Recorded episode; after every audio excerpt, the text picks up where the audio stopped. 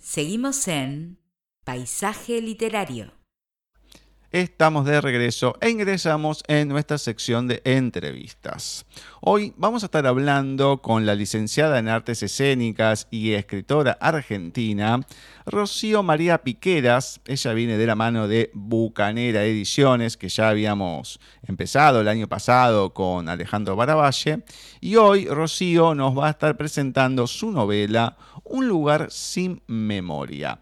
Una novela en donde vamos a tener emociones variadas. Un personaje, el protagónico de Pablo, que va para un lado, va para el otro, con el tema de la memoria, como bien lo menciona el título, y un montón de procesos por los que va atravesando, que va a hacer su vida un calvario en muchos sentidos, una desesperación constante entre capítulo y capítulo, entre parte y parte.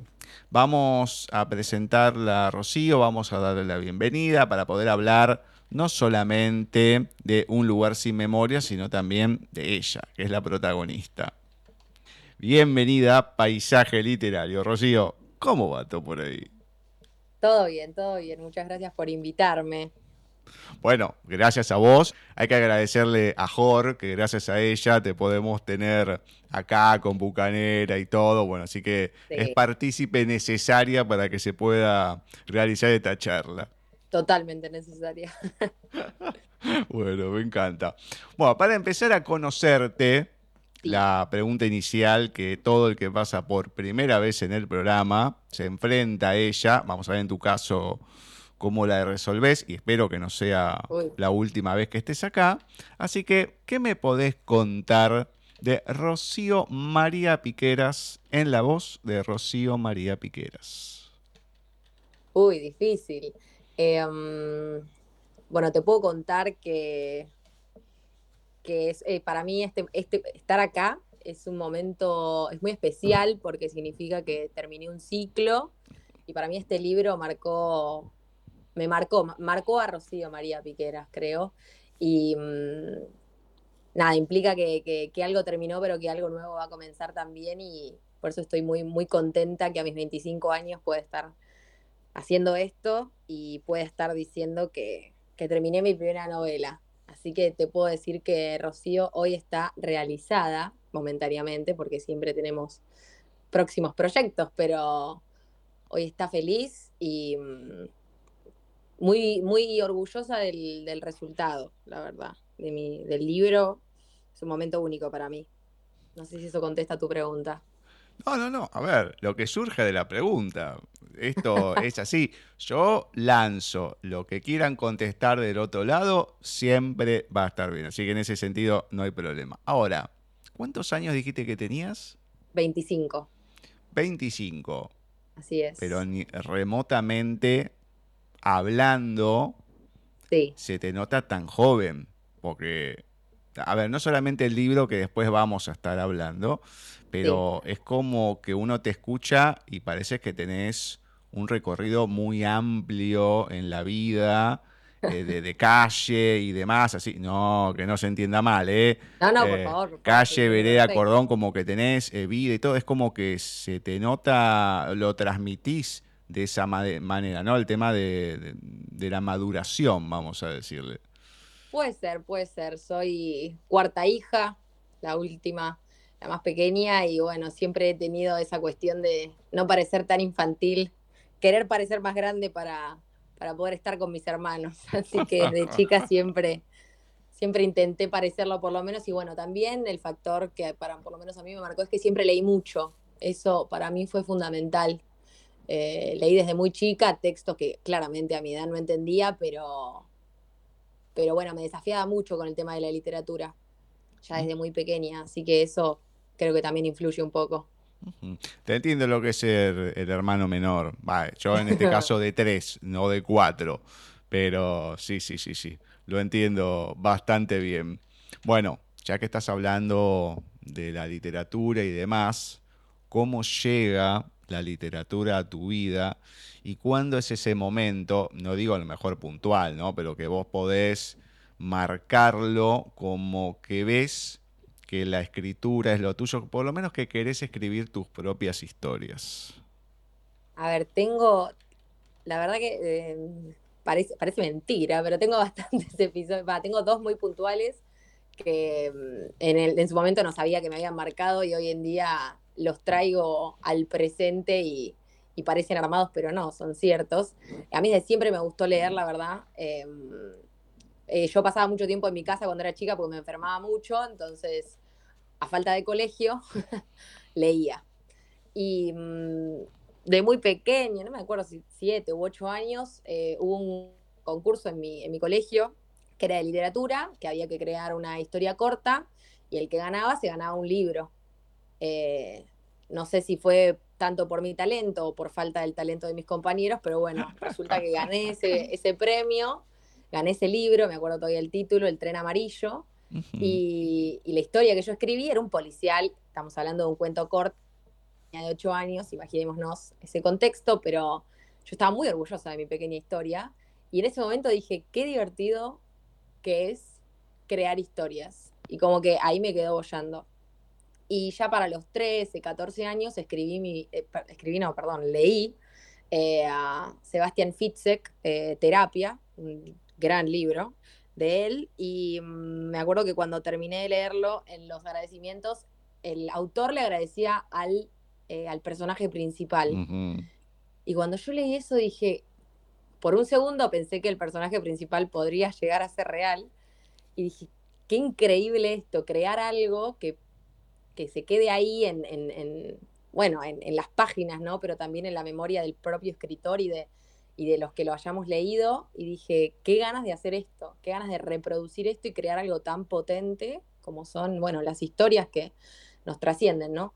Em, así que en ese momento dije, yo quiero hacer eso. y bueno, ahí se me prendió un poco la, lamparita y, comencé a perseguir eso, que muy bien no sabía lo que era, porque no sé si yo dije quiero ser escritora en mi vida. Pero bueno, ahora estamos acá y la verdad que no podría estar más contenta.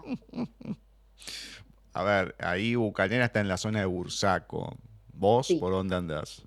Yo soy de Adrogué. Adrogué, bueno. Sí. Eh, digamos que cuando decís la parte de que, escribiste un policial y lo que es el conurbano y todo, hoy en día ya hace tiempo, ¿no? Los policiales están a la orden del día. No sé si el policial en sí, la otra parte, convengamos, ¿no? Pero bastante heavy. No creo que en esa época a lo mejor hayas tenido como esa magnitud para poder escribir algo así cercano más allá de la edad, ¿no? Pero es como que hoy en día se puede escribir bastante de todo lo que está pasando. Sí, total, total. Eh, la verdad que la realidad supera la ficción, eso estamos todos de acuerdo. Hay veces que, bueno, yo he leído a Orwell con 1984 y de repente ves cosas que suceden y decís, no, no puede ser. La literatura es premonitoria 100%. Ah, totalmente. Eh, eh, así, que, así que sí, bueno, y mismo un poco mi libro, ¿no? Yo quiero aclarar que aunque sea el ámbito médico y un poco tenga que ver con una cuestión así medio, bueno, medicina, hospitales y luego de la pandemia que hemos pasado, yo terminé el argumento antes de que arranque la pandemia. lo terminé antes, por si quedaban dudas, porque la verdad que cuando lo lo estaba por sacar el año pasado, dije, uy, la gente debe estar harta y los médicos deben pensar que me inspiré en esto y la verdad que no. la verdad que no. La, verdad que no se me cruzó a mí la, pandemia, ¿eh? bueno, qué bueno. No, la verdad que no, no encontré ningún tema de, de, encierro en sí y demás. No no, se me cruzaron otras cosas que uno va viendo, a lo mejor por cuestiones personales, que después los voy a marcar, que voy a decir, ¡ah! ¡Qué momento! Pero no, no, la pandemia, no, claramente no, no se me pasó. Pero hay, hay temas que, que sí, me he encontrado un muchacho de una editorial, bueno, creo que lo había publicado en inglés y después luego, él es de estadounidense, después lo publicó en español con una editorial Russer, que también hacemos entrevistas y todo, y hablaba sobre una pandemia, pero más tirando a la gripe aviar y todo, o sea, gripe en realidad con las palomas y todo, pero era exactamente casi un calco de todo lo que pasó, pero lo escribió, no sé, al principio de los 2000. Ay, no, claro. Entonces, claro, y, él hablaba y decía, y lo que pasa que esto es algo, cuando yo lo escribí, lo veía venir, que era algo que se iba a dar en algún momento por cómo estaban las cosas y demás. Nadie lo, a lo mejor se lo podía ver en esa magnitud, pero hoy ya es como que nos imaginamos cualquier cosa y es como decís, la ficción más que nunca hoy supera la realidad. De hecho, también en una entrevista a una chica que había escrito, era de literatura mm, eh, lésbica, nivel 10, eh, era una cosa, bueno, eh, neurocirujana, qué sé yo y demás. Y dice, mira, yo vengo escribiendo cosas y dice, no, esto va a llegar y me está sorprendiendo porque ya está. Y uno, y las cosas se están dando tan rápidas que es eh, difícil, vos pensás algo, decís, no, esto es imposible, y ya mm, un año ya se terminó dando. Está avanzando todo muy rápido. Sí, no, es, es, tremendo, la verdad. Eh, no queda espacio para inventar historias nuevas. No, siempre, siempre hay espacio. Bueno, me meto un poco en tu profesión de artes escénicas que estudiaste y demás, el teatro. Coméntame de esa pasión también. Bueno, yo desde siempre bailé, ese siempre fue como mi, mi, cable a tierra, desde los seis años que bailo. Y, mm, y, bueno, una vez que estaba por terminar el secundario, estaba bastante perdida con lo que quería estudiar. La verdad que me gustaba todo, porque realmente, o sea, no tenía ningún problema en el colegio, como que me podría seguir cualquier cosa, tenía ganas de cualquier cosa, y, pero nunca le había dado una oportunidad al arte, así como más formal, si se la quiere. Y mm, y bueno, me lancé a esta carrera, que era re nueva, era recién el segundo año, y artes escénicas, licenciatura en artes escénicas, y bueno, fue una hermosa carrera, la verdad.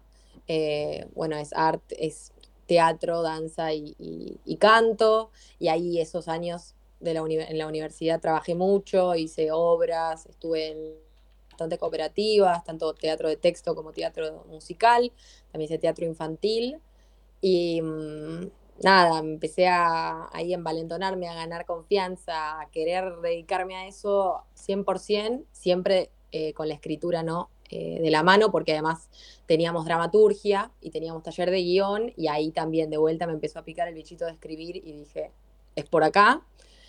Y bueno, yo me recibí en el 19, además, 2019, diciembre de 2019, con hambre de comerme el mundo, y enero de eh, marzo de 2020 nos encierran.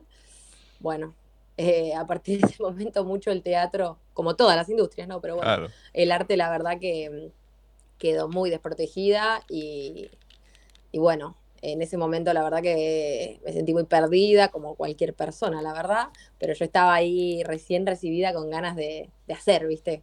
De hacer, de, de, de, producir, estábamos con mis compañeros porque nos inculcaba mucho esto de la autogestión, de crear propios proyectos, de bueno, esta cuestión de no esperar a que te llamen, sino generar espacios para llamar. Y bueno, la pandemia la verdad que medio que frenó un poco esos planes y, tuve que, nada, cambiar sobre la marcha, pero, pero la verdad que fue una carrera hermosa y bueno, yo, el arte, yo me considero artista, así como que cuando me preguntan qué soy, bueno, yo soy artista, eh, ahora un poco más segura digo que soy escritora, eh, antes quizá no me animaba, pero ya creo que es hora de decirlo. así que, así que sí, la verdad que es una carrera que, nada, que no me arrepiento de haberla hecho, pero bueno, siento que las circunstancias hicieron que no pueda darle todo el tiempo todo lo que quería hacer, digamos, una vez terminada, ¿no? Bueno, yo dentro de los espacios de los especiales, hay uno muy querido por mí, porque me fascina. Hace ya En realidad van a ser tres años que lo hago, pero lo transmito hace dos, desde el 2021, empecé a mitad del 2020. Sí. Los de talentos de voz, que es a todos los actores de doblaje. Ah, Entonces, bueno, hecho de acá, bueno, obviamente de México, que hay un montón, Latinoamérica, uno de España puede enganchar a una sola persona, bueno. Entonces, cuando veo que se dedican al teatro también y todo, porque son bastante amplias las entrevistas esas, no es solamente el doblaje. Claro, lo que pregunto es, esas experiencias que han dejado y qué les deja el teatro. Así que a vos te hago exactamente la misma pregunta. Contame esas experiencias que, han, que has tenido por las cuales que voy a decir, no, esto es lo que yo quiero, lo que me gusta. Bueno, tuve varias, la verdad que trabajé tanto como ensamble de bailarina en una producción bastante grande, fue mi primer trabajo, yo era una niña de pecho para ese entonces, eh, me, tenía que viajar media provincia para llegar, la verdad, mientras cursaba todo y fue una gran experiencia porque nada, se me vino el mundo artístico encima. Em, pero las que más me gustaron siempre fueron más quizá el teatro de texto. Eh, eso es más una cuestión más visceral, ¿no? Como esta cuestión del realismo, e, e, esa conexión que hay. Nada, bueno, eh, es como, es una misa, la verdad, el teatro, como una conjunción entre el, espectador y, el actor. Es una cosa muy, muy particular que solo se entiende el que lo vive. Em, así que creo que las experiencias que más me marcaron fueron esas. Quizá, bueno, le guardo un lugarcito muy especial en mi corazón a mi tesis, que para recibirme tuvimos que, por un año entero, escribir una obra eh, desde cero, que era obra de teatro musical igual, pero bueno, desde cero, crear los personajes, nosotros teníamos que dirigir, guionar, escribir todo y actuar, obviamente. Y la verdad que fue un trabajo increíble porque la forma en la cual vos te terminás de conectar con tu personaje después de tanto tiempo de hacerlo y bueno, crearlo, eh, es hermosa y la conexión que hay con tus compañeros es, la verdad que es, para mí el teatro es inexplicable, es una cosa que, que todo mundo debería por lo menos una vez probar. Viste que dicen que el teatro es terapéutico, mandan a todo el mundo a clase de teatro. Sos tímido, anda a teatro. Sos extrovertido, anda a teatro. Eh, no te gusta hablar, anda a teatro. Creo que es una gran terapia. Em, así que, así que eso, básicamente creo que de todas mis experiencias teatrales me llevó algo. Eh, pero más que nada eso, como la, la, conexión con las personas, ¿no? En vivo.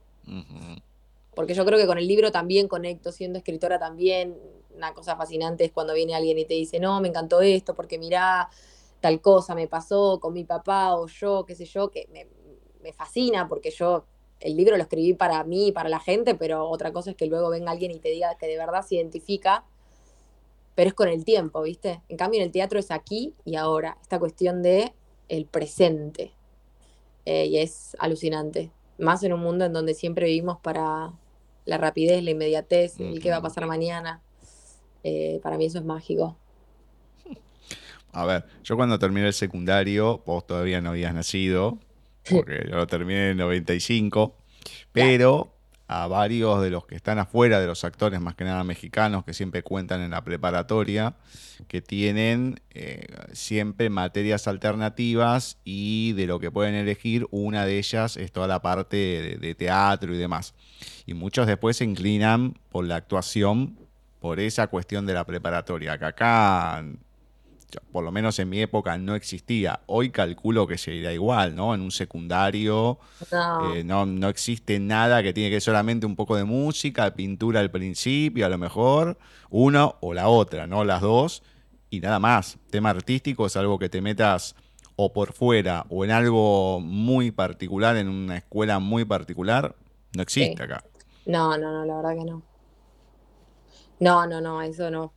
Eh, sí, extracurricular. Bueno, yo en mi colegio, una vez que terminó, quedé en muy buenos términos con mis los directivos del colegio y como que querían que diera clase de teatro y conformaron un grupo de teatro de exalumnos. Em, pero hay como mucho también prejuicio al teatro, ¿no? Como a esta cuestión de, hacer teatro de chico, mismo, no sé, eh, hacerlo, no hacerlo, lo hacen las mujeres, lo hacen los hombres, quienes lo hacen. Claro. Em, mucha vergüenza, ¿no? Porque estás muy expuesto, la verdad. Cuando uno actúa, eh, bueno, está haciendo, básicamente. Y a veces mucha gente no le gusta hacer porque te quedas ahí esperando que el otro opine. Y es bastante difícil, pero bueno, es muy liberador.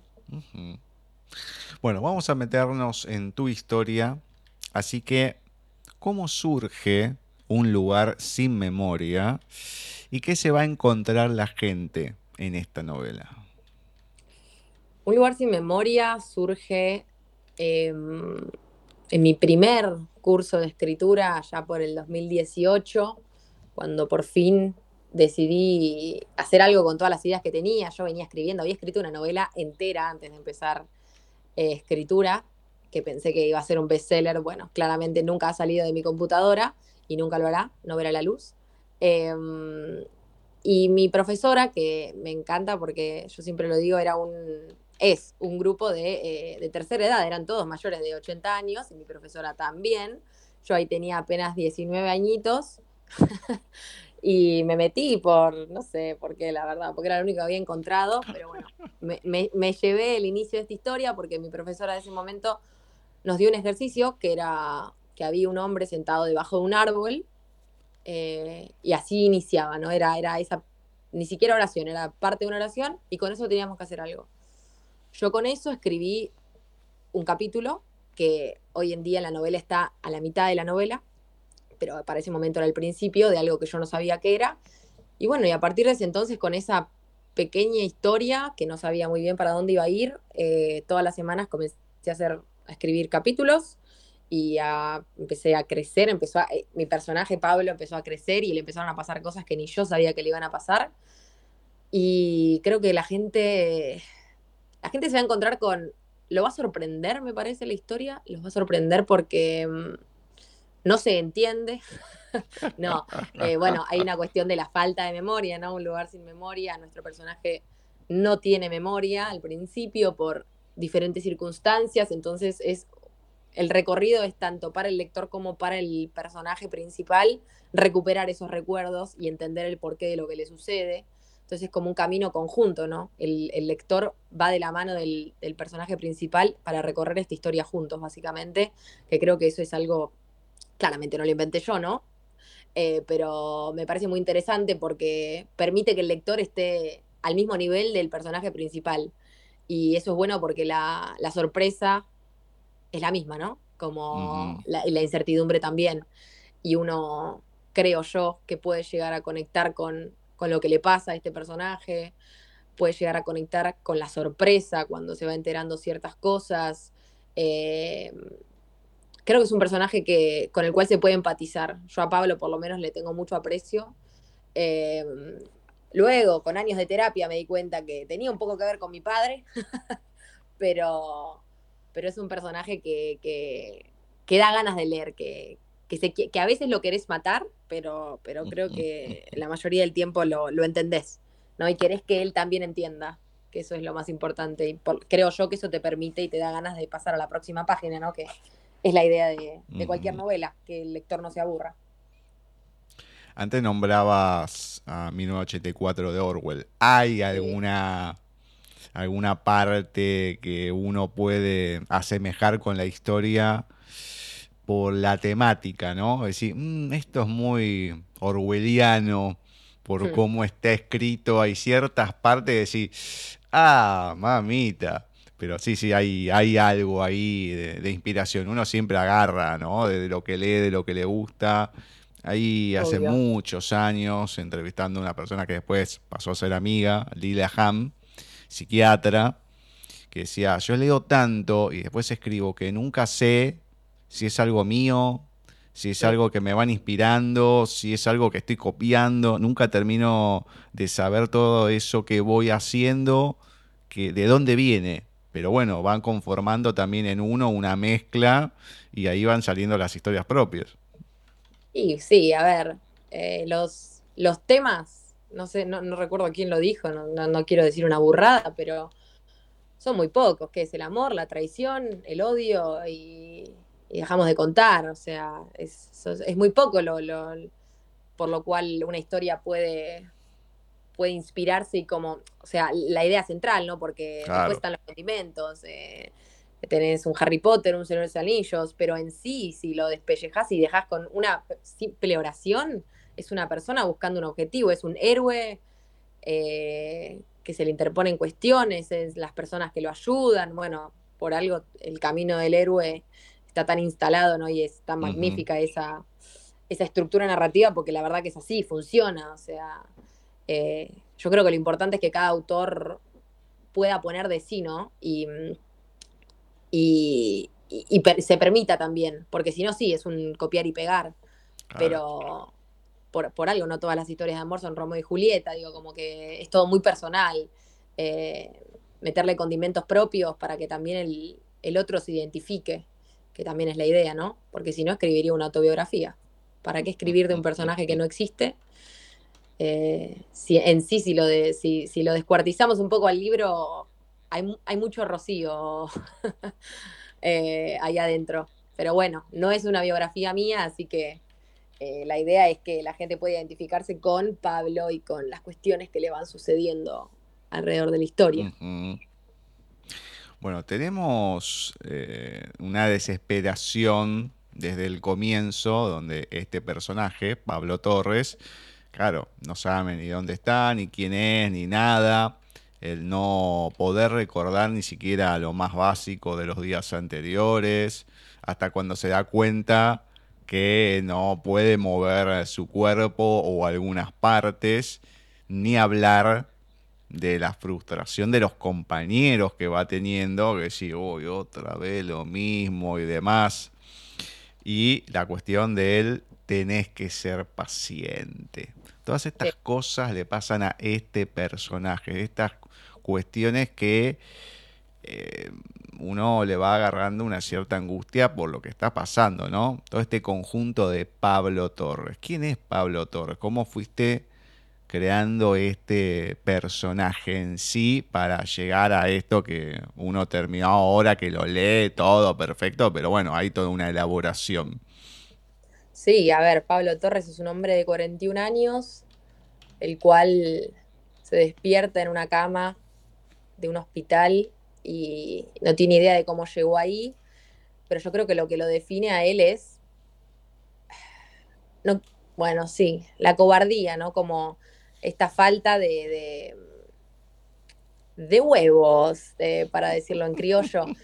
él claramente se va dando cuenta luego, ¿no? Y él mucho no se acuerda de lo que pasa antes, pero yo creo que eso se nota desde un principio, esta, esta cuestión de, de no hacer, ¿no? A mí me pasaba mucho cuando lo escribía y mismo cuando mis compañeras de escritura lo, lo escuchaban, que era como, pero ¿por qué no, no hace tal cosa? ¿Pero por qué no se para? ¿Pero por qué no se va? Y bueno, yo creo que a Pablo esta, lo paraliza. es una persona cobarde que, que, nunca se jugó por nada eh, y que se dejó llevar por el resto, tanto por sus seres queridos como por personas que él no conoce y así terminó. No digo que se lo merezca, por Dios, pobrecito, pero creo que todo llevó a que él, ese, por, allá por octubre de 2018 en mi mundo ficticio, se despierte en un hospital sin tener idea de lo que le pasaba, con el único indicio que era, sabía su nombre, nada más. Así que Pablo fue un proceso, no, no me fue difícil escribirlo a Pablo, la verdad, lo que sí me fue difícil fue a veces justificarlo, porque yo lo quería mucho. Entonces para mí era muy normal lo que hacía el pobrecito Pablo. Me, costó que se revelara, me costó, bueno, en las, en las cuales él empieza a notar las cosas, empieza a dar cuenta. Me, la verdad que me fue difícil como romper un poco esa estructura. Pablo es muy estructurado, un poco como yo, me parece. Así que eso fue lo más difícil, me parece, romperlo, porque yo lo quería ahí muy perfecto y limpio a mi pobre personaje. pasa que suele suceder. Yo en un momento me tuve que trasplantar y a partir de ahí, bueno, una cosa atrás de la otra y desde el inicio. Entonces, claro, al poco tiempo eh, estaba sin fuerzas, pero lo tenía que hacer. No es que diga, ah, no, esto no lo hago, porque no, no, no me quedaba otra, lo tenía que hacer. Y en un momento voy y me dan eh, un resultado. No, mira, te vamos a tener que internar porque tenés un rechazo de vuelta, ahí en el momento. Entonces yo ya iba resignado. Eh, o me tenían que hacer un tratamiento, puede ser que sea otra, una o la otra, no importa. Entonces mm. iba, estaba en ese momento mi, tía viva, falleció en el 2015, yo me trasplanté en el 2007. Entonces, claro, me siento y le dice al, ayudante, ahí el practicante, dice, mira, no sé qué le pasa, está con la cabeza baja, qué sé yo. No era muy difícil de darse cuenta después de todo lo que había pasado. Obvio. Entonces me pregunta, no, bueno, ¿qué te pasa? ¿Qué sé yo? Lo, como que lo miro y digo, ¿te puedo ser sincero? Sí, sí, sí. Tengo las pelotas llenas. Sí, sí. Y volví y el tipo se quedó mudo. Yo siento que se mira con otro, que era el tipo el, el que me tenía que poner la vía y todo. Entonces me toca penita en la mano y me dice, te tengo que poner la vía, qué sé yo. Sí, bueno, bueno, está bien. ¿Y, y qué vas a hacer? O sea, hay momentos en que no te quedan, no te queda otra. Muchos años después había cosas que ya no me las bancaba. Digo, no, esto no lo hago. Y no sé, eh, me había agarrado, nunca había tenido ninguna de las enfermedades, ni, ni varicela, nada. Bueno, mm, trasplantado con las defensas bajas, me agarra la varicela y después me agarró siete, ocho veces la culebrilla o el herpes zóster para el que es médico, porque si no se espantan de que uno Sí. le dice la culebrilla. Y un momento que ya no sé, era la quinta, sexta vez que la tenía. Entonces voy y me atienden en la guardia y me dicen, no, no, te tenés que quedar internado. Y yo me pillé reír, digo, ¿por qué? No, porque te lo tenemos que controlar.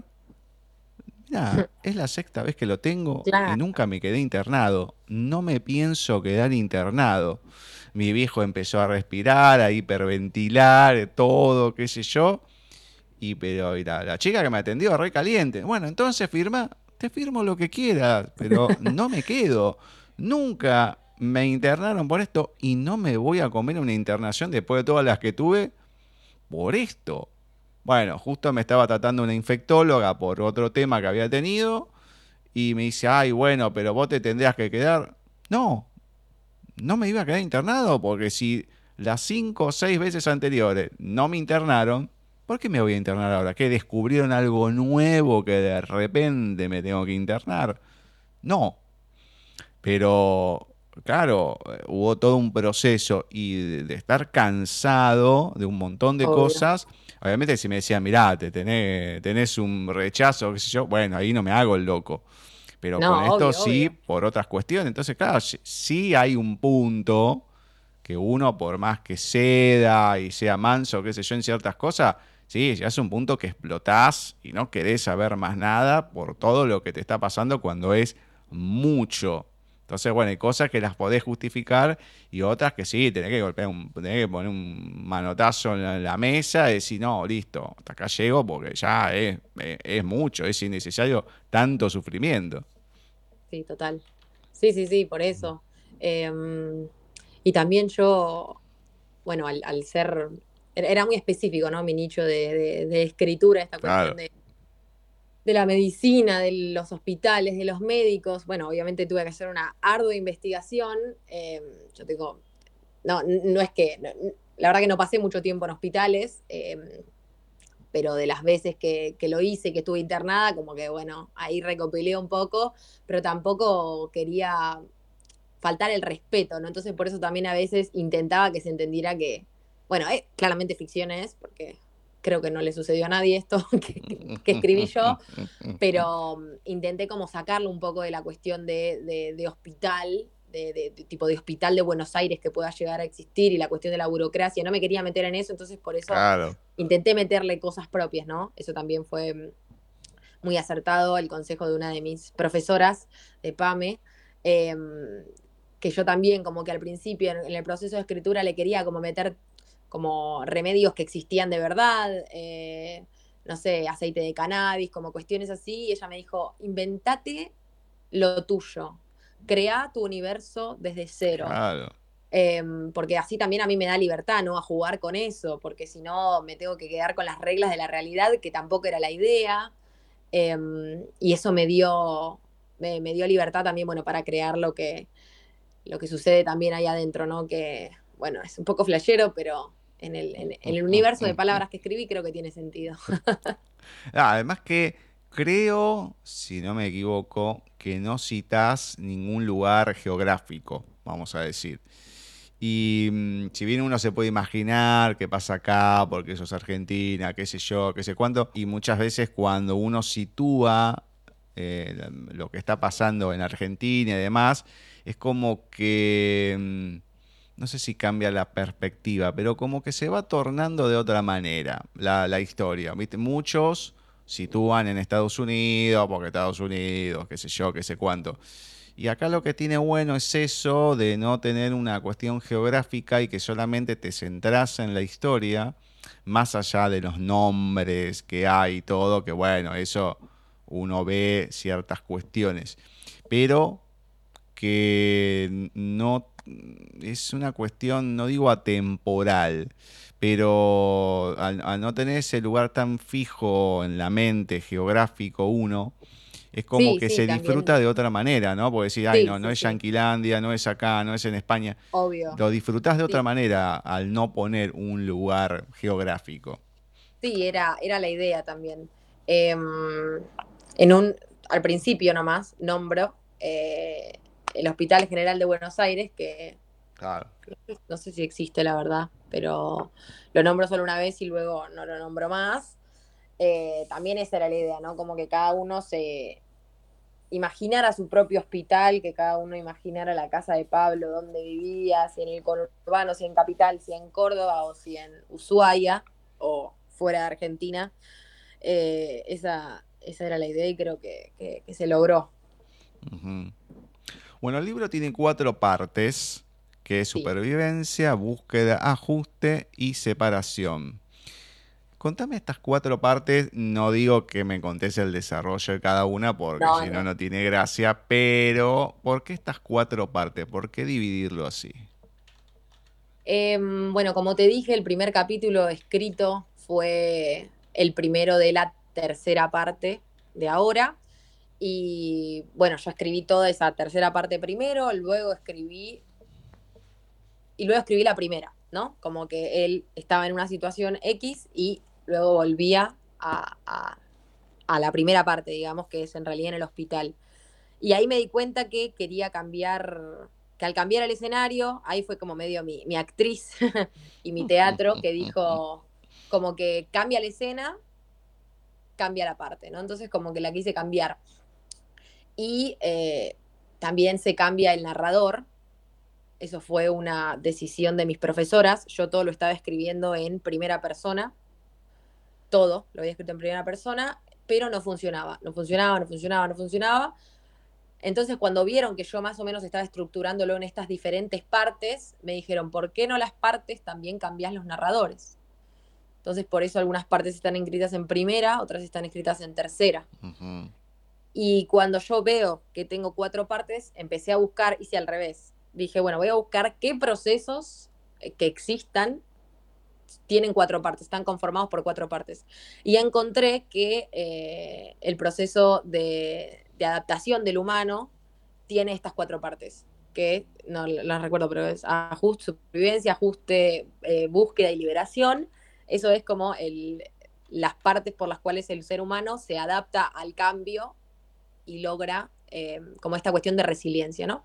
Me pareció muy acorde a lo que le pasa al personaje eh, justo me daban las partes, así que dije, bueno, ¿por qué no? Y, me pareció que, quedó bastante bien, porque, bueno, tiene que ver directo con, lo que le va pasando a Pablo, ¿no? Y a la gente a su alrededor.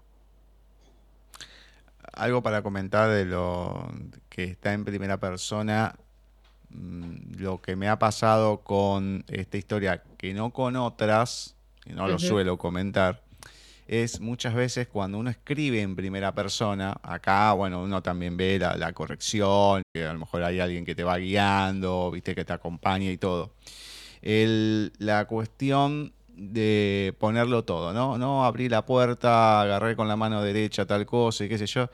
Y decís, uno cuando lo está pensando y, como que se está escribiendo, como que uno lo está pensando, no está pensando, uy, voy a abrir la puerta y voy a agarrar con la mano derecha tal cosa y la demás y es como medio desesperante porque te saca del ambiente que uno quiere crear en la historia. Bueno, acá no pasa eso, pues no está descrito de esa manera, eh, sí en primera persona, pero no en ese detalle que uno no piensa así. Entonces, bueno, no te desencaja el tema de cómo está escrito, no te saca de la historia y te hace distraer eh, esa cuestión, ¿no? Que como que mm, te, hace ruido y terminas prestando la atención a eso y no a la historia en sí. Bueno, acá lo que se ve también es un, poco eso en la, en la historia íntegra. Sí, eh, a ver, yo terminé de, el argumento lo terminé, ya te digo, a principios de 2020 y a partir de ese momento, corrección, al principio fue bastante por arriba y luego muy puntillosa. Eh, y trabajé mucho esta cuestión del monólogo, de, cómo él piensa, em, de cómo él, porque, a ver, al él mismo no tener idea de lo que sucede, claro entonces el, texto tiene que, tiene que demostrar que él no entiende, que él no sabe, que él duda. Entonces eso lo tuve que trabajar un montón, ablandar mucho las oraciones, esta cuestión del diálogo interno, de, del monólogo interno, la pelea con él mismo, ¿no? Porque uno, bueno, no sé el resto, pero yo hablo mucho conmigo misma. Em, y termina siendo como un, como un segundo personaje, ¿no? Como estos dos Pablos que, que se ponen a debatir y qué pasa y esto y qué lo otro, ¿te acordás de lo que hiciste ayer? No, bueno, pero como eso tuve que empezar a jugar mucho y ablandarlo para que quede claro, porque yo al principio tampoco tenía tan claro, yo decía, bueno, ¿hasta qué se acuerda? Bueno, ¿qué se acuerda? ¿Se acuerda su nombre? Ok, pero ¿se acuerda cuántos años tiene? No, bueno, ¿se acuerda si tiene hermanos? Como, porque a ver, eh, el, tener amnesia, no amnesia permanente, amnesia, o sea, esta cuestión de que el lóbulo frontal, el lóbulo parietal, eh, dónde se alojan los recuerdos, todo eso yo lo tuve que estudiar. Em, pero bueno, al fin y al cabo esto es ficción. Pero yo decía, ok, eh, viste que con el tema del Alzheimer se dice que los recuerdos a corto plazo se pierden, pero quizá te acordás que comiste cuando tenías cinco años en la casa de tu abuela. Sí. Bueno, yo a Pablo eso al principio no quería que le sucediera, pero por una cuestión que no me era funcional para la historia. Yo necesitaba que él estuviera, fuese una hoja en blanco. Lo necesitaba así. Y bueno, y así también fue por lo cual justifiqué lo que le pasaba y, por qué estaba en esa situación. Em, pero, pero, pero sí, eso que estás diciendo lo, trabajé mucho porque, bueno, era, era fundamental para mí, que, el personaje fuera 100% verosímil y que no te distrajera de lo que estaba pasando, pero a su vez que no fuese pesado, ¿no? Porque, bueno, esta cuestión de el no acordarse, el no sentir, como que yo siento que al, el lector al tercer capítulo dice, bueno, ok, no se acuerda de nada, entonces ¿para qué estoy leyendo esto? Bueno, necesitaba esa cuestión de, por eso eh, los, compañeros de habitación a mí me servían mucho, de vuelta, muy funcionales, me eran para la historia, ¿por qué? Porque eran esta cuestión de las preguntas que, no, que se hacía el lector. Bueno, flaco, ¿qué te acordás? Tipo, esas cosas, ¿no? Como, bueno, hace tal cosa, bueno, hace tal otra, como lo que le quería decir el lector se lo ponía en voz de otros personajes. Así también el personaje, el, perdón, el lector decía, bueno, ok, para, entiendo, por acá va. Eh, eh, porque si no, yo siempre, esta historia la verdad que la escribí tampoco, eh, no solo para, el, para la afuera, sino para la Rocío lectora, porque estas historias a mí me encantan. Y intenté de una forma muy humilde hacerle honor a las historias que a mí me gustaban eh, tanto John Katzenbach, Stephen King, eh, en su momento, bueno, eh, Gabriel Rolón, que tiene un par de historias que me gustan. y quería yo decir, qué ganas de leer esa historia. Bueno, yo la leí muchísimas veces, pero la última vez que la leí, ya cuando tenía el libro conmigo en mis manos físico, lo leí y dije, ok, bueno, esto me interesa. Creo que esta es una novela a la cual puedo, puedo, leerla y me interesa. Eh, así que eso creo que dije, bueno, hice un buen trabajo porque por lo menos entretuve. La gente ya sabe que a mí cuando me nombran Stephen King o Asimov, bueno, me pongo de pie y hay un cierto sadismo con algunos personajes. A lo Stephen King también, ¿eh? es como que hay algunos así, ah, que eh, bueno, eh, lo comento después lo otro, no importa. Me da pie para comentar algo, pero eso lo voy a dejar al final.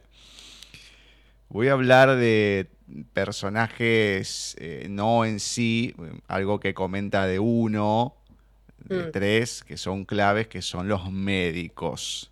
Comenta esto de uno de ellos. La primera vez que recuerdo haber visto al doctor Aguirre, tuve la sensación de que él me necesitaba más a mí que yo a él. Cualquier duda que tengas referida al tratamiento, venís directo a mí. Me había dicho. Los demás no te entienden como yo, Pablo. Admito que me daba un poco de miedo, era intimidante, frío, lejano y con manos enormes. No era difícil adivinar que todos los demás sentían lo mismo. Ya acá te da un panorama de lo que va viendo del médico, que uno ya lo tiene desde el comienzo. Y también, bueno, está el doctor Roca, el pelado, flor de turro, al igual que la doctora Mercedes Goya. Ella yegua, pero mal, ¿eh? desde el primer momento, la mirada, la pinta, todo, ya la haces que uno la odie directamente. Sí. esos personajes fueron muy divertidos de crear. La verdad que Aguirre, desde un principio, me lo vi muy claro. Esta cuestión de eh, su fanatismo por la pesca, eh, yo quería que cada uno tuviese un elemento que lo pudiera caracterizar, ¿no? Y esta cuestión de la pesca, el deporte, es tan gráfico, o sea, es tan, literario, porque tenés tantas cosas para con las cuales jugar, digo, tanto como lenguaje, como familia de palabras, desde agua, eh, bueno, las formas del pescado, esta cuestión de la paciencia que tiene que tener alguien que pesca, el bote, la tranquilidad, el silencio. Como es muy amplio, todo el lenguaje que tiene la pesca, que me pareció como un contrapunto muy bueno para alguien tan frío, tan distante, tan médico, tan... Es, esos personajes, bueno, muy limpios y asépticos, ¿no? Eh, me, me, divirtió mucho hacerlo, la verdad, y, crearle estas cuestiones de que tenga lapiceras en forma de pez, mm. eh, que quiera salir del trabajo para ir a pescar con sus hijos luego de hacer las barbaridades que hacía, eso me, fascina. Fascina pensar en personajes sádicos los cuales puedan doblegar su vida y tener, tener una vida normal y luego hacer atrocidades, eso me encanta. Porque es tan ajeno a uno que uno dice, wow, qué divertido debe ser hacerlo, ¿no? y sí. Eh, y Goya también me, me gustaba mucho bueno, la literatura también es contraste, ¿no? Entonces me gustaba mucho esta cuestión del contrapunto, tener un personaje masculino con poder, un personaje femenino con poder, eh, esta mujer que sin escrúpulos, que no le tiene miedo a nada, esta cuestión de el pelo rojo, los labios rojos, con esta cuestión de sangre, de palidez. Em, me gustó mucho crearla porque también em, hacía lo que hacía porque lo creía correcto, ¿no? Y bueno, cuántas veces pasa eso en el mundo de hoy en día, como pasar por encima del resto sin importar qué. Pero sin embargo, eso ella era su propia justificación. Esto de decir, tengo un objetivo y, voy para ahí sin, sin importar qué pasa. Em, que bueno, también luego sucede un poco con, la esposa de Pablo, ¿no? Que bueno, eso es. Eh, mucho no la quise tocar a la, esposa de, Pablo, no, digo de manera literal, pero es un personaje que tiene eh, muchos matices. Lo que pasa es que cada, si nombrás lo que nombrás es como que ya revelás un montón de cosas. Pero es un personaje muy rico y, lleno de cosas como para hacer, porque va y viene, tiene eh, tantas cuestiones tan contradictorias tantas veces. Sí, no, la verdad que Raquel también yo le tengo mucho aprecio porque comenzó siendo una cosa, terminó siendo otra, pero mm, fue una de las tareas más difíciles eh, poder hacerla humana, ¿no? O sea, poder hacerla que la gente se identifique, que la comprenda, que, que, mm, que pueda llegar a empatizar con ella en ciertos momentos. Me costó, pero creo que un poco lo logré y es un personaje que yo le tengo mucho cariño. Siento que me encantaría hacer un spin-off de Raquel, ¿sabes cómo? Contar todo lo que sucede después o lo que sucede. Claro, porque ahí queda mucho por escribir, ahí muy abierto queda. Sí, sí, sí, sí. Em, pero esta cuestión también, ¿no? De que es enfermera y, y, jugar un poco con eso, bueno, mismo Betty, estos personajes típicos. Ahí me tomé un par de licencias muy hollywoodenses, esta cuestión de la, enfermera típica, ¿no? De, del ambos muy ajustado, esta cuestión de, ay, les hablan con cariño y no se saben el apellido, como cosas muy así, eso me fascinó. Me tomé un par de licencias así, lo quise hacer El, besito en la frente, todo. Claro, claro. el frasco de pastillas. en mi vida yo tuve que tomar medicación así y la verdad que me, resultó muy divertido hacerlo eh, y que Pablo tuviera que transitar por esas cosas.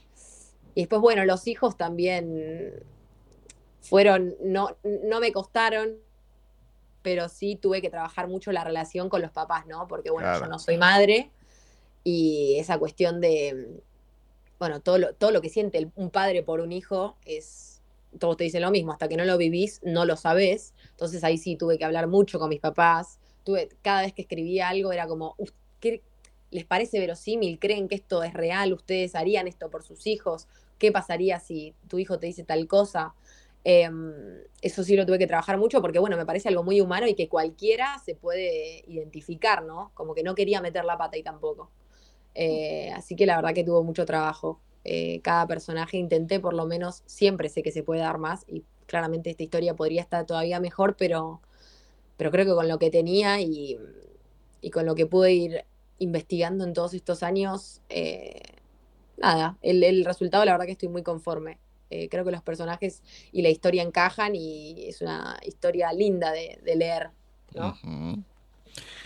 Otros dos personajes importantes son los enfermeros, oh, Manuel y Claudio, y de una partecita. Manuel me soltó y se fue. Claudio se puso detrás de mí y me llevó a la habitación. No me dejaba tranquilo tenerlo a mis espaldas. Era una amenaza constante. Miedo era lo único que me generaba.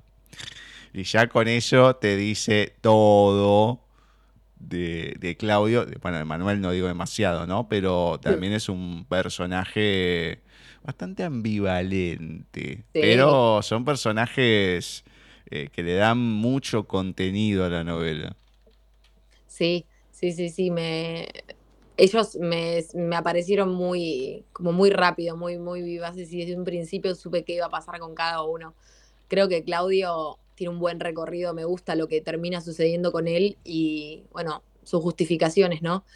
Eh, esto de decir, lo hago por, por algo, por alguien, por lo que sea, y, eso, eso creo que, fue muy funcional para el personaje y para, para cómo eso, nada, em, como interfería con Pablo, ¿no? Era como, me, me gusta pensar como que Pablo era la línea que conectaba todas las otras vidas, porque en sí todos los otros personajes en mi mente se iban a su casa y el otro día volvían a, al hospital, ¿no? Entonces como, como Pablo no es que los interrumpía, sino que eran caminos que se, que se cruzaban y tenía que darle contenido a cada uno de ellos, aunque Pablo sea mi personaje principal. Siempre se dice que lo que da más terror es eh, lo real, ¿no? Lo que uno siente más eh, cercano, precisamente. Y hay un proceso que describís, que a mí es que, me dio medio cosita, mm. que es la inducción de plasma. Sí. Claro, al hacer diálisis y ver eso decís, ¡ah!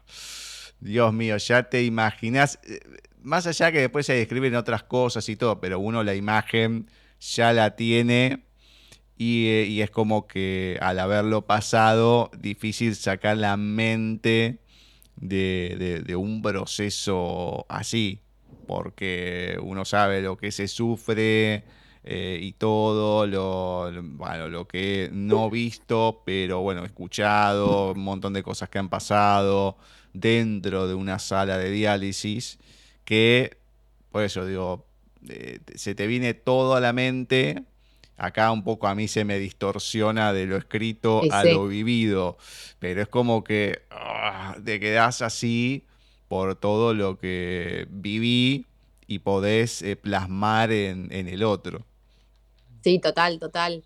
Em, bueno, mi mamá es psiconcóloga, entonces ella por mucho tiempo venía y, me contaba, ¿no? Al principio cuando, cuando empezó recién a trabajar en el hospital, venía y me contaba las cosas o, o como Sí, yo era muy curiosa, entonces le preguntaba, tipo, bueno, pero ¿cómo es la sala de quimio? ¿Cómo es esto? ¿Qué sé yo? ¿Cómo están ellos? Y obvio que todo eso después me, sirvió para crear esta atmósfera hospitalaria que luego me di cuenta que venía de, lugares, porque a ver, yo, gracias a Dios, nunca, nunca tuve que, pasar tratamientos así largos, me, operaron de, la verdad, de nimiedades muy pocas veces. Em, pero bueno, tener como este testimonio de mi mamá que me contaba y obviamente cuando yo empecé a escribir esto le pedía, bueno, contame, ¿cómo es tal cosa? ¿Cómo es tal otra? Em, ¿cómo, ¿Cómo va el, tipo el médico? Bueno, esta cuestión de la historia clínica, ¿qué hay? ¿Qué información hay? ¿Qué no hay? Em, eh, ¿Cómo es el consultorio de un médico? Como todas esas cosas que, bueno, que hacen a la realidad, no hacen a la, a la, verosimilitud, perdón, del, de, la, de la historia. Em, así que también, como que fui recopilando cuestiones de todos lados. Hay un capítulo importante, que es el séptimo de la segunda parte, que es búsqueda, que habla de un elemento que también atraviesa la novela, no de punta a punta, pero es fundamental, que son las clivias rojas. ¿Cómo surge esto?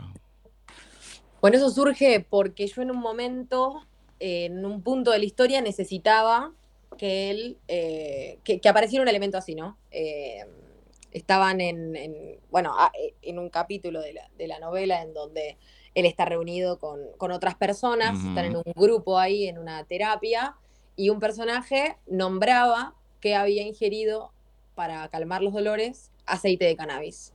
Entonces yo así voy al al taller voy con ese capítulo. Y muy acertada, mi profe Pame me dice, no sé, porque el aceite de cannabis es como muy, bastante controversial también, ¿no? Como, no sé si meterme ahí, dice, intenta inventarte algo, intenta que sea algo tuyo, créame algo nuevo y que vos le puedas poner tus reglas. Y empecé a investigar y bueno, esta cuestión de, de las flores medicinales, ¿no? Como que eso, bueno, es cierto y hay un montón de todos lados y bueno, me inventé esta especie de, clivia. Me, digo, me la inventé porque yo había creado una clivia roja, ¿no? Yo hasta ese momento pensé que no había clivias rojas. Bueno, después me enteré que sí había, entonces por eso tuve que ponerle características únicas. Y, mm, la flor fue ahí, fue muy, se me hizo muy presente, muy como muy, muy, muy visual, ¿no? Además yo necesitaba un elemento así y sin darme cuenta, o, sí, no lo sé, hay veces que, no sé cuándo el escritor sabe todo o no lo sabe aún em, antes de escribirlo, pero tenía esta recurrencia del color rojo y dije, bueno, claramente tiene que tener rojo, la flor tiene que ser roja.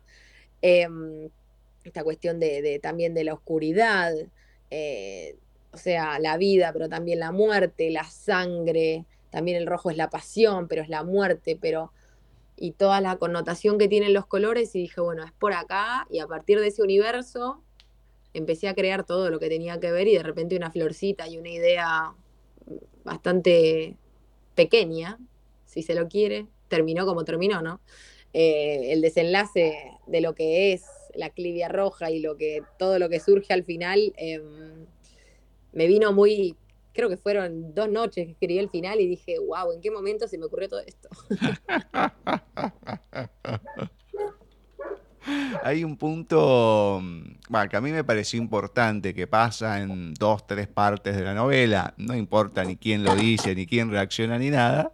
Pero que diferencian a los hijos de sangre con los adoptados. Obviamente que hay reacciones, y otro como que los toman de una manera, otros de otra, pero es algo que si bien pasa, porque es cortito en dos, tres partes, es como que queda ahí una cierta postura, no solamente de, quién dice una cosa y quién dice otra, sino como que vas dejando este tema, ¿no? De lo que mucha gente piensa y lo que piensan otros también, ¿no? De, esa controversia en, no, no, no, no, no no, son iguales y cómo no van a ser iguales, son hijos iguales. Bueno, y esta cuestión que marcás, eh, no, no, no quiero dejar pasar esto porque si bien es algo menor a todo lo que se habla, pero es un tema importante a nivel general.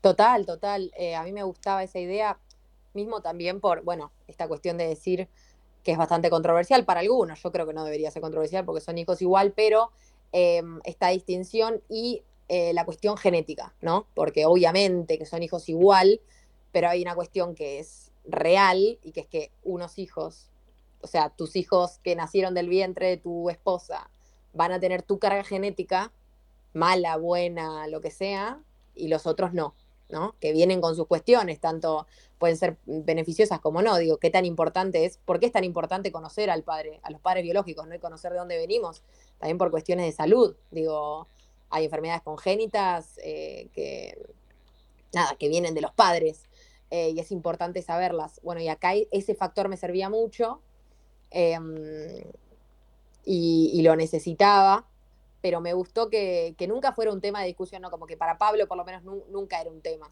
Siempre fue puesto en boca de otros. Y él ni siquiera cuando se olvidó de las cosas lo dudó, digamos, ¿no? Él sentía ese amor, es que es una cuestión innata de, los amo, o sea, es, no lo puedo explicar, como era esta cuestión de decir, no me acuerdo si tengo hijos o no, pero si los tengo yo sé que los amo, como, y eso me parece como muy lindo, me, me, me gustó mucho ir por ese, por ese lado, como que Pablo pueda atravesar ese, esa felicidad, ¿no? Dentro de toda la, la oscuridad. Voy a resaltar algunas cosas Después voy a leer una partecita que me gustó mucho y después te voy a pedir lectura a vos. Pero algo que me pareció importante es la parte que pasa en el baño. Hay un par de situaciones, pero la primera parte del baño es algo que te pega. No digo que choca, pero sí te deja medio sensible por lo que pasa. Y hay un cartel que se ve dos veces que es solo se permite encender en días de duelo.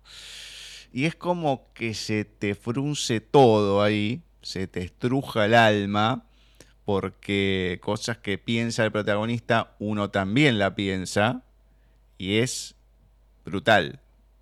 Brutal porque se te cruzan muchas cosas por la mente. El epílogo y el apéndice son terribles, es el final. Pero es terrible. lo que pasa ahí, pues sí, no. Y es muy Stephen King.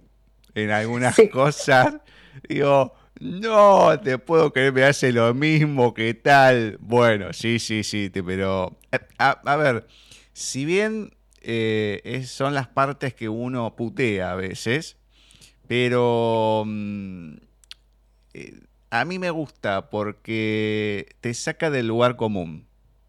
O sea, eh, no es una novela rosa, no va, no, es la típica, dice, ay no, eh, ah, se abre acá, cierra acá, como ya dijiste de Raquel, que queda mucho por escribir y todo, pero e, es, te, te deja incómodo, te deja inquieto. Y eso está bueno, está bueno que sea una novela así. A mí por lo menos me gusta, por eso me gusta Stephen King, aunque lo pute, no importa. Pero me, gusta ese incómodo, está muy bueno estos, estas dos partes finales. El capítulo 6 de Separación me mató y voy a leer un pequeño fragmento porque no se puede decir nada, porque ya es el final, pero hay una parte que no se dice quién la dice, pero con esto te dice todo igual. Yo también los extraño, dijo bajito. Porfa, deciles que siempre los voy a cuidar.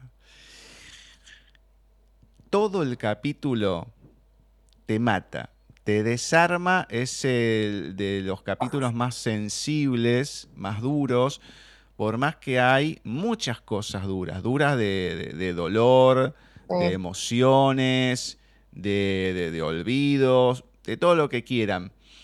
Pero ese capítulo, que tampoco es tan largo, te desarma en todos los sentidos, porque bueno, vas pasando y uno se puede imaginar miles de cosas, pero es una cosa que uno lo va leyendo, las sensaciones que va teniendo Pablo en este capítulo, eh, que no las puedo decir, pero no importa, o sea, te desarma por completo. Me gustó mucho, porque si bien es duro, te pega, todo lo que quieras, pero está bien armado, bien puesto.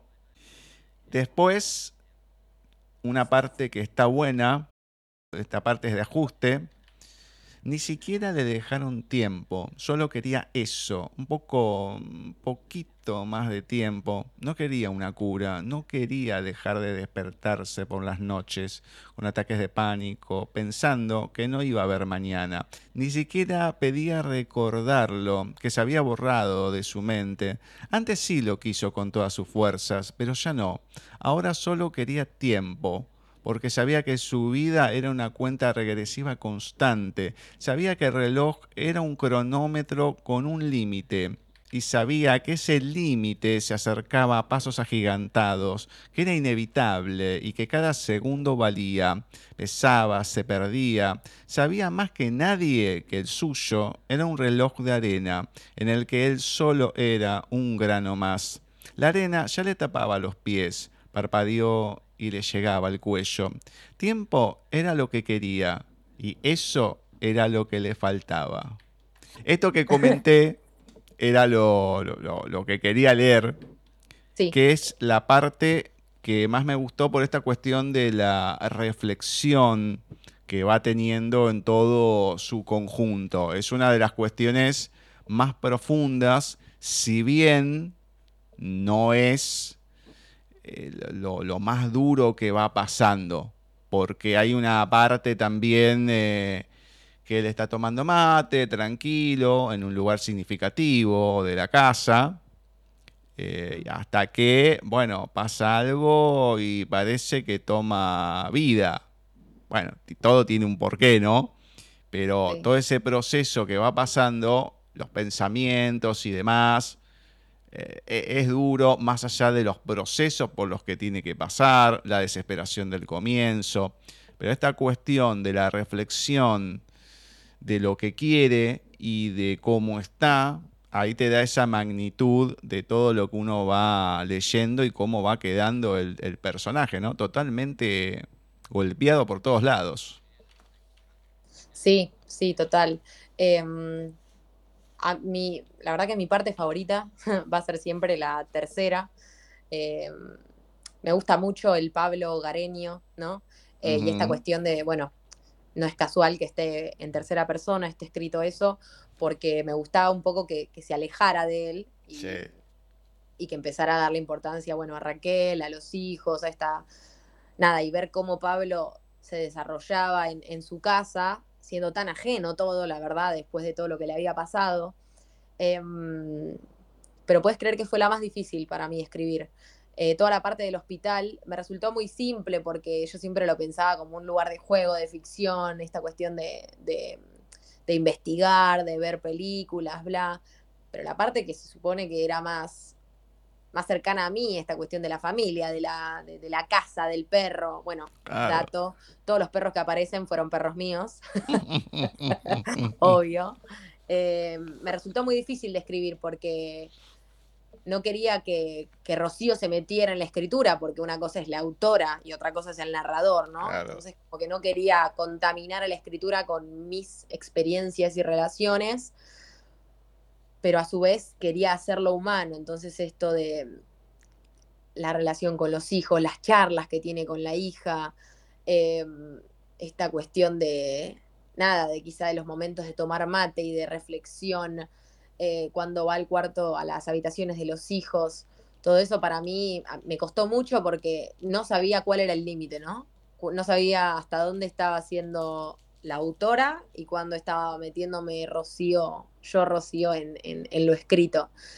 Creo que toqué varias fibras porque la verdad que fue la primera vez que lloraba escribiendo estos capítulos. Ese capítulo que decís vos, uno de los últimos, eh, en donde, nada, pasa algo bastante trágico al final. Eh, lloré mucho escribiéndolo, porque yo sabía que era duro lo que estaba pasando, pero desde un principio yo sabía que ese personaje iba a terminar así, porque eso tenía que terminar así, no había otra forma.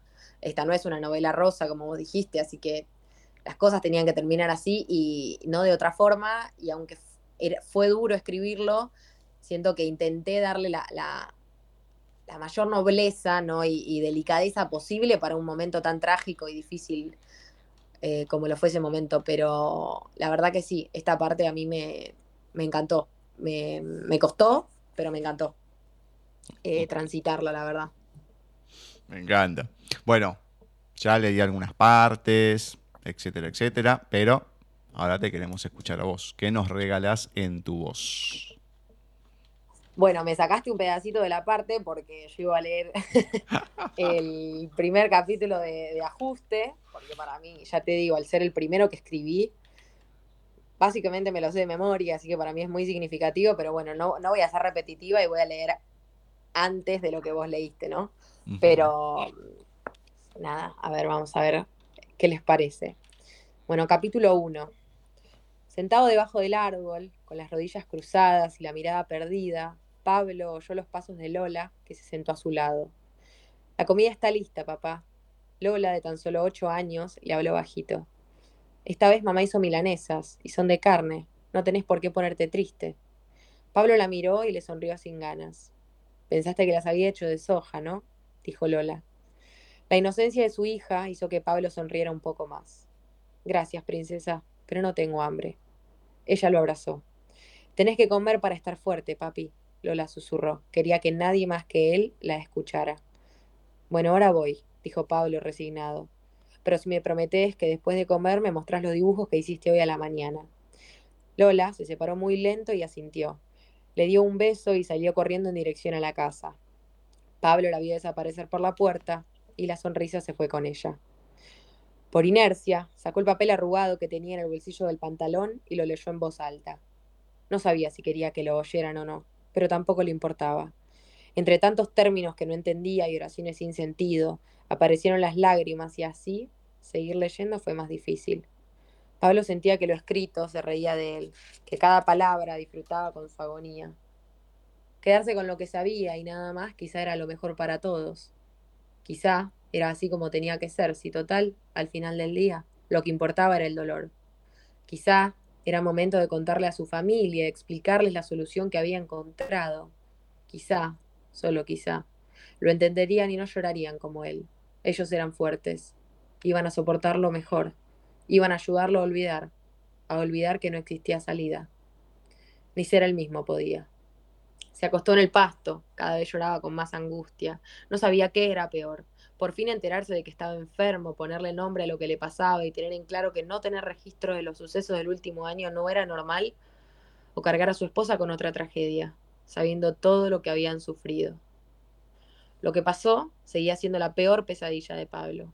Cada vez que se iba a dormir pensaba que nadie en su casa estaba seguro, no después de lo que pasó, no después de todo lo que Raquel le había contado, porque él no se acordaba de nada. Le habían explicado que después de un trauma como el que había sufrido, una amnesia temporal era lo mínimo que podía esperar. Pero lo temporal se fue alargando. Su memoria saltaba de esa última noche a un año después. No había nada del día en que se despertó del coma que lo mantuvo dormido por meses. Nada de las visitas de su familia, nada del hospital. Ese tiempo lo pasó en una habitación que hoy no sabría reconocer. Todo se había ido de su cabeza. Un dolor intenso en el abdomen lo obligó a ponerse en posición fetal. Cómo odiaba esa posición, cómo odiaba no tener control sobre lo que le pasaba, sobre su cuerpo. Ya le habían sacado todo, ni siquiera le dejaron tiempo. Solo quería eso un poco, un poquito más de tiempo. No quería una cura, no quería dejar de despertarse por las noches con ataques de pánico pensando que no iba a haber mañana. Ni siquiera pedía recordar lo que se había borrado. Antes sí, antes lo quiso con todas sus fuerzas, pero ya no. Ahora solo quería tiempo. Me encantó, me encanta, me encanta. Eh, son de las partes eh, más reflexivas que hay en, en, la novela, porque claro, o sea, es otro reseteo. Hay muchos reseteos dentro de la misma novela. Eh, y es como te da, como se dice en algún momento, ¿no? Como un pizarrón que uno puede borrar y volver a escribir, que es una cuestión muy maniática, pero es tal cual. Es una descripción justa de lo que uno puede decir de este personaje, de cómo lo van peloteando de un lado para el otro. Eh, y que muchas veces uno, aunque pueda ser ficción, cuántas veces se habrá experimentado de esta manera con tantas cosas que conocemos, pero que no conocemos cómo se dieron es un capítulo mm, o es una parte importante. Está bien diferenciado, como decís, cada parte tiene lo suyo, hay un poco de todo, pero es una novela así, incómoda en muchos eh, sentidos para, para leer, pero está, está bueno esta, esta mezcla de, sensaciones que vamos teniendo. Así que muy, muy bien ahí. Bueno, comentame, la gente dónde puede conseguir un lugar sin memoria, dónde también te encuentran a vos en, redes, etcétera, etcétera. Bueno, la pueden conseguir en eh, la página web de, de, Bucanera, la tienda Bucanera, la tienda online, que está tanto en el link, eh, perdón, en el Instagram de Bucanera, que es Bucanera Ediciones. Ahí pueden conseguir tanto mi título como un montón más, que la verdad que el catálogo es hermoso. Y eh, estamos en dos o tres librerías, pero no, hay muy pocos ejemplares, así que vayan directo a la tienda. Em, y a mí me pueden encontrar en Instagram como arroba rochipiqueras. Y también a su vez tengo una cuenta de TikTok que es Cuentos Vivos, en la cual recomiendo, recomiendo otras novelas, ¿no? Recomiendo las cosas que a mí me gustan leer y bueno, que al fin y al cabo es lo que me, me terminó inspirando para escribir a mí. Así que si te gusta lo que escribo, te va a gustar lo que recomiendo. Em, pero sí, ahí, ahí me pueden encontrar. Y mismo también en mi Instagram está el link a la tienda. Así que si me siguen también lo pueden encontrar ahí. Em, la verdad que nada, se vienen un montón de cosas, se vienen más títulos, más libros nuevos, pero este siempre será mi, mi hijo, mi gran orgullo. Fueron muchos años trabajando en él, así que estoy muy contenta con el resultado. Así que si lo leen, yo estaría contentísima y si no, por lo menos que lean, porque para mí leer es... Hay tantos títulos buenos, hay tantos autores tan talentosos y argentinos, eh, por Dios. Obvio que afuera también, pero digo, tenemos tanto talento acá en este país que hay que aprovechar. Bueno, y algo importante antes de despedirte, que es lo que sigue.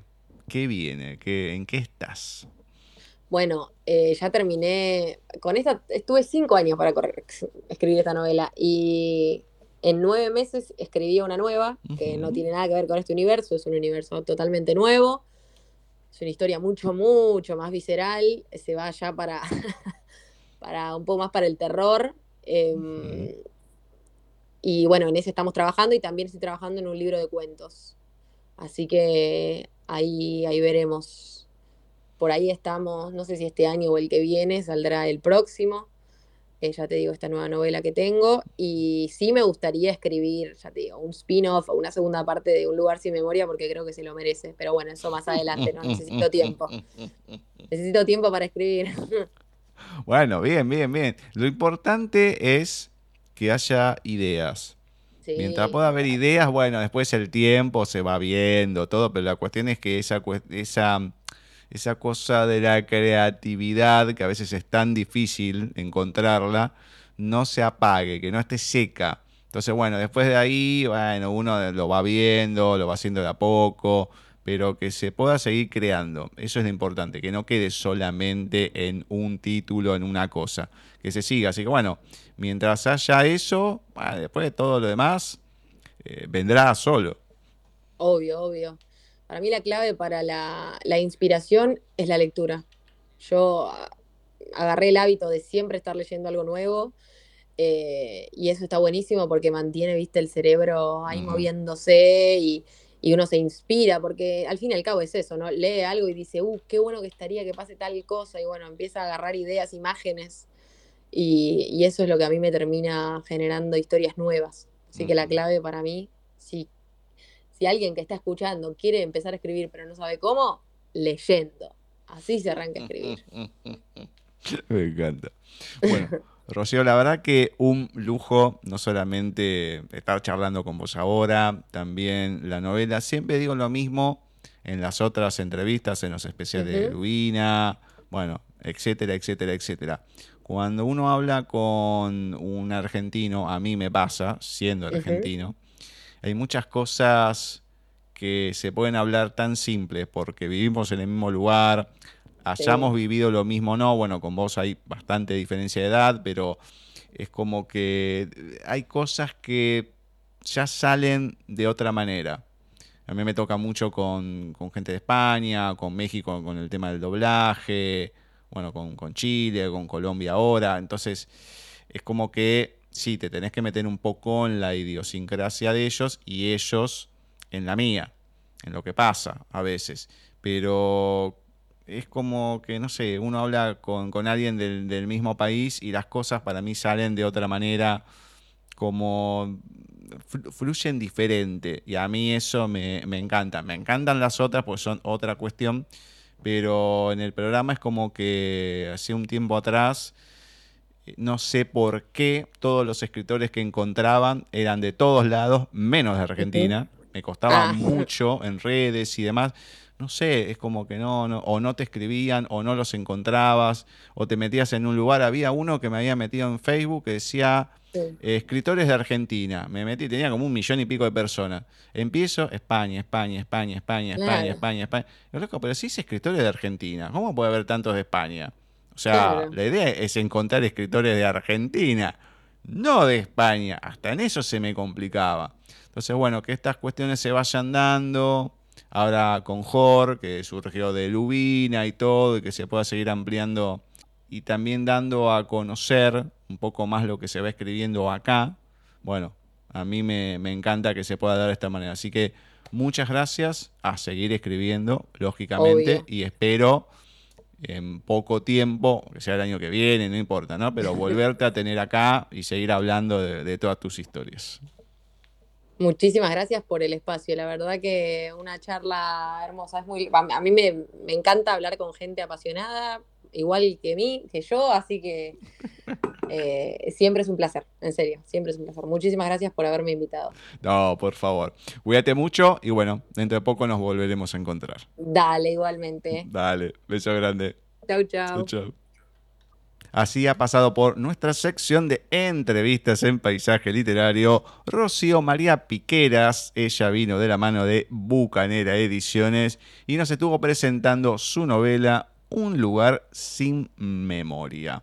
Le agradezco nuevamente a Jorgelina Etze, que gracias a ella podemos tener un autor más de Bucanera y de su editorial. El año pasado habíamos comenzado con Alejandro Baravalle, que nos había presentado La sombra en el reflejo, libro de relatos, y hoy la tuvimos a Rocío con Un lugar sin memoria. Buena literatura, interesante, bastante pulida la historia en sí, los textos, así que más allá de lo que sabe cada uno de los escritores, la ayuda también de Jor, bueno, es como que uno va teniendo un buen producto para leer. Acá una historia que por lo que se dieron cuenta que fuimos hablando, tiene muchos condimentos. Va pasando por estadios diferentes, por altos, por bajos. Es, es algo que las emociones te van sacudiendo. Hay partes muy fuertes que, para que se puedan sorprender, no las dijimos, pero se pueden dar una idea bastante amplia de, ello. Le agradecemos a Ceci, a Flavia, a Jorge y a Paola también, que los tuvimos en el programa de hoy con lecturas variadas, y a Joe Fontela, que lo tuvimos en el especial dedicado a los autores de Lubina Editorial, con las desventuras de Kevin. Un libro de cuentos también, con historias duras por momentos, otras desopilantes, con, un contenido erótico fuerte, pero en donde hay de todo. Es muy variado. Al principio uno ve, ay Dios mío, ¿qué es esto? Pero muy, muy fuerte. Y después va variando, va variando y nos vamos encontrando de todo. El final, imperdible. Ahí le da un cierre y una explicación a muchas de las cosas que después vamos viviendo. La semana que viene vamos a tener otros creadores de mundos, una nueva entrevista, más lecturas, bueno. Vamos a tener muchísimas cosas para poder compartirles como siempre. Recién arrancamos de a poquito, pero vamos por un año importante. Veremos si hay alguna otra novedad en el año. Son momentos para sorprendernos, más que nunca. Veremos qué pasa. Lo que sí, Ya saben, la semana que viene nos volvemos a encontrar en otro programa de Paisaje Literario.